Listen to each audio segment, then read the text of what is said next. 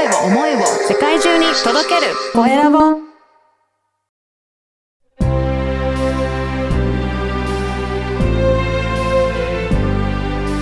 経営者の志こんにちは、コエラボの岡田です。今回は、スピリチュアルコーチ、桑原ケビン誠二さんにお話を伺いたいと思います。ケビンさんよろしくお願いします。はい、よろしくお願いします。まずは自己紹介からお願いいたします。はい、えー、まあ、ケビンというふうに、えー呼んでいただいたら嬉しいです。日本とブラジルのハーフで、まあ、先ほどもご紹介いただいたように、まあ、スピリチュアルコーチということで、まあ、スピリチュアル、目に見えない世界について、まあ、知識だったり、いろんなワークですね、を、えー教えるっていうこと、伝えるっていうことを、まあ、普段、えーなりわいとしております。はい、よろしくお願いします。はい、お願いします。このスピリチュアルな分野についてはいつ頃から取り組まれていらっしゃるんですか？えーっと、だいたい4年ぐらい前が本格的にっていうような感じで、うん。それまでは、僕はあの日本とブラジルのハーフで、うん。あの、神社とかそういうの全然興味がなかったんですけど、はい。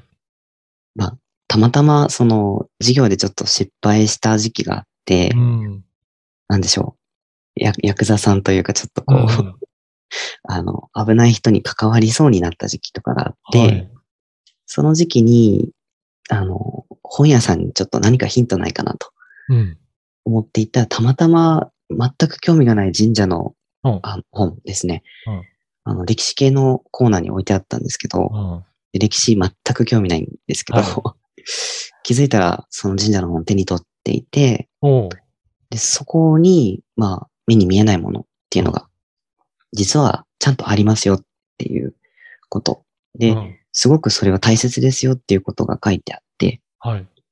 で、あの、それを読んでからですね、神社に毎日ちょっと行ってみたりとか、はい。今は毎日じゃないですけど、うん。行ってみて気づいたら、そういう人になっていたっていう感じで、なんか、じゃあ本当きっかけは、すごい偶然、本屋さんで手に取って読んでみたっていうところがあるんそうですね。はい。本当に不思議な体験で、うん。未だになんでそのコーナーに行ったのか、その本を手に取ってはわかんないんですけど、はい。じゃあ、そこから神社とか結構巡るようになって、その後はどういう風な感じでやられていったんですか？そうですね、えっと、その本にうん。名前の言霊、おうま名前という正しくは言霊っていう日本の昔の考え方うん。で、言葉には力が宿るっていうことなんですけど、うん。が書いてあって、はい。で、正しくは音には一つ一つ意味があるとか力がある。あとかいとかう、それぞれに力があるっていうことが書いてあって、うんそこがすごく、僕はもともとケビンっていう名前が人と違うっていうことで、うん。あの、嫌いだった過去があるので、はい。じゃあ、音に意味があるってことは名前にも意味があるんだと思って、うん。で、あの、名前の研究っていうのを始めたんですけど、ええはい。で、まあ、ケビンってのはケってつく人は喋ることが好きで、教えることが好きで、とか、うんビってつく人はあの個性的で自分らしさを大切にしてて、とか、あんっていうのは方針の精神があって、とかめんどくさがりっていうのもあったりとか、そういうのを一つ一つあの読み解くっていうことをまずは始めて、あはい。で、完全にそれは独学でオリジナルだったんですけど、うん、うんまあ、そこからその名前のひらがなの音で、どんな役割をその人が持ってるかとか、うん。どんな仕事が向いてるとかも全部決まっていて、ええそうなんですね。はい。そういうことをお伝えするのと、それを、まあ、自分の人生だったり仕事で活かしていく生徒さんっていうのを、うん。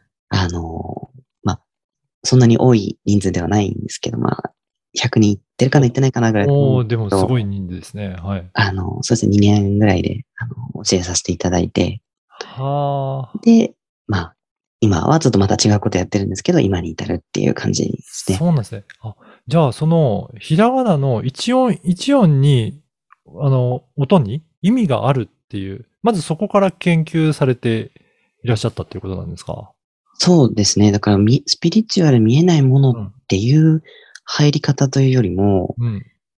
言葉とか名前ってみんな使うし、うん持ってるじゃないですか。だからそこに意味があるっていうその知識的な部分にすごく関心が最初あって、へえ。面白いなって、それがもし本当なら面白いしうん役立つなって思ったんですよね。うんこれ、あれですか？一音一音もまあ意味あるっていうことですけど、じゃあそのまとめたケビンっていうようなお名前自体にもまた意味はもあったりするんですか？そうです、そうです。まさにそうで。そうなんですか？ははい。例えば、ケビンっていう名前は、あの、開くものっていう意味合いが実は込められていて、いろいろこう、オープンにしていくうん。とか、広めていくとか、そういう力をすごく持った存在っていう、あの、音の意味が入っていて、うん。これあの、松下幸之助さんとか、うん。あの、豊田喜一郎さんとか、うん。有名な社長さんの名前も結構ずらりと、こう、はい。あの、ものすごい数研究したことがあって、うんうん面白いんですけど、社長業の方って皆さん社長業のお名前をされていて、あそういう、あはいあれなんですね。職業に向いてるようなおお名前もあるんですね。あの、フルネームでやっぱうんりトータルで見たときに、うんそれが向いてる向いてないっていうのが全部あって、へえ。やっぱり世の向いてることを向いてるやり方でやってる方っあていうのは、皆さん結構成功されてるパターンが多いんだなっていうのは、あ。へえ。はい。あの、研究してると分かったことで、いやー、すごいですね。その音っていうところを研究するだけでも、なんかすごく奥深い世界だなと思うんですけど、その先に今はどんなことをされていらっしゃるんですか？そうですね、あの、さっきもちょっと今はっていうふうに言ったんですけど、あの、今は感情の解放っていうのと、はい。えっと、ヒーラーとかスピリチュアルコーチっていうものの育成を、あの、ちょっと力を入れていて、はい。で、その名前とかっていうのは確かにその人がどんなことが向いてるとか、うん。どういうふうに生きたらいいの、すごい、指針に、あの、役立つんですけど、で、結構、なんでしょう、スピリチュアルに興味がない人でも、うんうん。まあ言われると面白いから、はい。結構聞いてくださったりもするんですね。うん。なんですけど、今はどちらかというと、さらにちょっと深いところに目を向けていて、はい。その人っていうのが結局心って全て現実を作っているうんうん。っていうふうによく、まあ、コーチングだったりの世界でも、うん。まあ、習慣化されたる、されてる感情だったり、思考だったり、行動だったりが結果を生み出すっていうふうに、まあ、言われたりするんですけど、はい。まあ、スピリチュアル的には魂っていうものが、うんまあ、人の、こう、現実にもすごく影響を与えている。で、その過程にある思考とか感情とか思い込みっていうのがすごく大事っていうので、うん。まあ、その人のより本質に近い部分ですね。うん。っていうのが、まあ、こう、より良くなるように、うんうん。より自分のやりたいことっていうのがすんなり叶う人が増えたりとか、うん。それは僕自身に対してもなんですけど、自分の体を使って研究してるところも今はすごくあるんですけど、うん。自分で試しながら、うん。いっぱいやりながら、こう、いろんな人に、じゃあやりたいことっていうのが、よりスムーズに叶うようにっていうのの、そのお手伝いっていうのを今させていただいているような感じです。うんこれ、やっぱり人っていうのはその感情の部分が何かを実現するときには大きく影響するので、例えばネガティブな感情だとうまく進みづらいとか、なんかそういったことがあったりとかするんですか？そうです、そうです。まさにそうで、ー、はい。例えば何かやりたいなって思った時に、うん。過去にちょっと失敗体験はい。とか、何かしらをしていると、うんじゃあその時の感情とか思い込みっていうものに人って引っ張られてしまう。うん。ねで、これが無意識なので、うん。意識ではないから、頭ではうん自分がそうなっているってなかなか気づきづらいので、はい。だからそこっていうのに意識的に気づくっていうのはすごく大切だし、でも自分では気づきづらいっていうのがあるので、うんあの、ワークっていう形で、それを気づくサポートをさせていただいているのと、でも、僕の存在がいつもないと気づけないってなると、それではは、自立ができないので、だから自分でそれができる人、はい。自分で自分の感情だったり、思い込み、特に、まあ足を引っ張ってしまったり、なかなかちょっと進みづらくしてしまってた感情とかっていう、まあ、ネガティブなものですね。うんに気づいてもらうっていう、まあ、気づける人を増やすことで、まあそれが結局、ね、いい現実を作る人、うん。いい結果を生み出す人がたくさん生まれたら、それはすごい、あの、社会貢献につながるなっていうふうにも感じているので、うん。いや、そういった、あの、イメージで今やっています。そうなんですね。確かにあの、まあ、自分ではあんまり意識してない部分があるかもしれないですね。でもなんか、うんうんあの、抵抗があって、どうしてもやろうと思っても進めないっていうのは、もしかしたら何かそういった感情が足を引っ張ってる場合もあるかもしれない。だからそれを自分で解放できるようになると、物事がもっとよりスムーズに進んでいくっていう、うんそういったことを解解放されてるっていうことなんです。感情解放されてるっていうことなんですね。そうですね。へはい。ーいやーあのーこの番組は経営者の志という番組なので、ぜひ、ケビンさんの志も教えていただけるでしょうか？そうですね。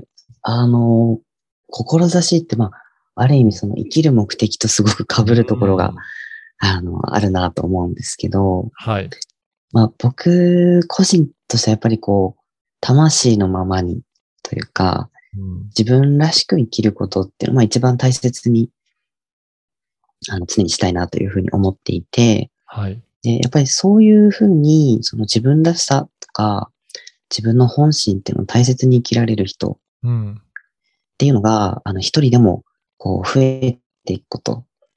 で、僕は、その増えていく存在を仲間っていうふうに捉えているんですけど、うんうん。そういうこう、一緒に心の話とか、一緒にその明るい話とか、まあ、ありきたりな日常の幸せとかそういうのでもいいんですけど、そういうことができる人っていうのをたくさんこう増やしていきたいっていうふうに思っていて、はい。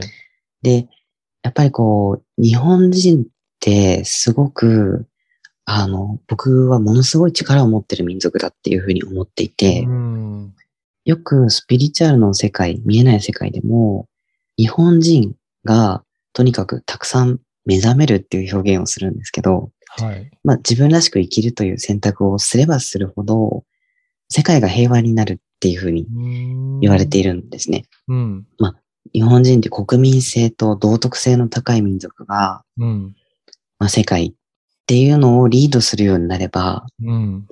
まあ世界は本当に平和だよって、まあこれ、初めて僕がスピリチュアルの世界に入った時の本にも書いてあったんですけど、はい。あの、日本人の考え方が世界に広がっていくっていうのは本当に世界のためになるって書いてあって、で、それは僕の中で未だにすごく大切なことだっていうふうに、うん。あの、残っているので、うん。が、まあ一人でも多くの日本人、僕を含めですね、が、まあ自分らしく、自分っていう存在をまあ本音で生きられていくっていうこと。それをまだ僕、まずが、まずは僕が体現するっていうこと。しながら、まあ仲間を増やしていくっていうのを自分の、まあ、志と言っていいのかちょっとわからないんですけど、まあ生きる、えこう一つの理由ですね。えうん。として、まあ設定はしています。なるほど。いや、本当そうですよね。そういった人が本当増えてくると、世の中が、やっぱり社会が良くなってくるっていうような感じは、イメージできますので、ぜひそういいった方を増やしていきたいということなんですね。うん。そうですね。はい。はい。あのーこの番組の、あの、説明欄のところに、ケビンさんのインスタグラムの URL も掲載させていただきますので、ぜひもっとケビンさんのことを、はい、知りたいという方いらっしゃれば、その、はいあの、インスタグラムをチェックいただいて、見ていただければなと思いますので、あそうですね。はい。はいぜひお願いします。はい。いや、今日は、あの、スピリチュアルコーチの桑原ケビン誠二さんにお話を伺いました。ケビンさんはいどうもありがとうございました。ありがとうございました。